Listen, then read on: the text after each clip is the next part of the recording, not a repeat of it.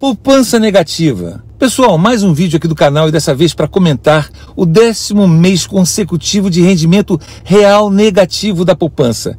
Isso mesmo. Pelo décimo mês seguido, a poupança rendeu menos do que a inflação, algo que não acontecia desde 1991. O rendimento real é calculado pela rentabilidade de uma aplicação financeira descontada da inflação. Basicamente, quando a inflação é maior do que a rentabilidade de uma aplicação financeira, dizemos que o investidor teve uma perda de poder de compra. Para se ter uma ideia, até o mês de junho, nos últimos 12 meses, enquanto a inflação rendeu 8,4%, a poupança rendeu apenas 1,6%, o que resulta num rendimento real negativo de quase 7%. Do mesmo modo, se o indivíduo tivesse investido mil reais na poupança, teria perdido cerca de 70 reais para a inflação neste período. Isso pode parecer muito pouco, pois essa perda não é percebida.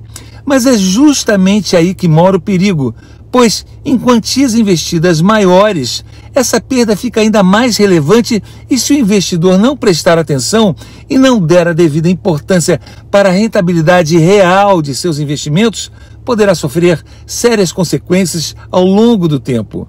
Mas o pior não é isso.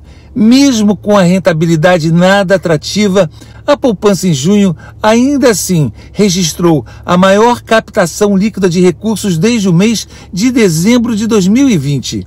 Isso se traduz, infelizmente, que nem todos os brasileiros têm acesso à informação correta e necessária para evitar cair nesse tipo de armadilha. Na edição do Guia de Ações de janeiro, já tínhamos alertado o investidor para a alta da inflação e os impactos nas aplicações de menor risco. Pessoal, não cometam o pecado de investir na poupança, pois certamente estarão perdendo dinheiro.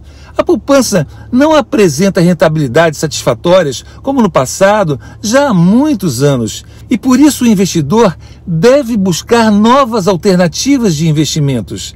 Investir em ações de empresas com fundamentos, com foco no longo prazo, não é aposta nem cassino, é se tornar sócio de empresas que contribuem para o crescimento da economia e repartem seus lucros auferidos com seus acionistas através dos dividendos.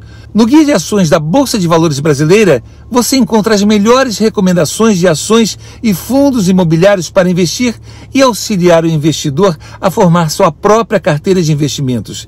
Seja você mesmo seu próprio gerente, corretor, assessor ou agente financeiro dos seus próprios investimentos. Não delegue seu dinheiro para ninguém. E se você ainda não conhece o mercado de ações e as estratégias corretas para investir, não deixe de acessar o site do Como Enriquecer na Bolsa, o curso que mais coloca investidores na Bolsa de Valores brasileira investindo da forma correta. Link também aqui na descrição, abaixo desse vídeo. Espero te ver de novo e Deus te abençoe.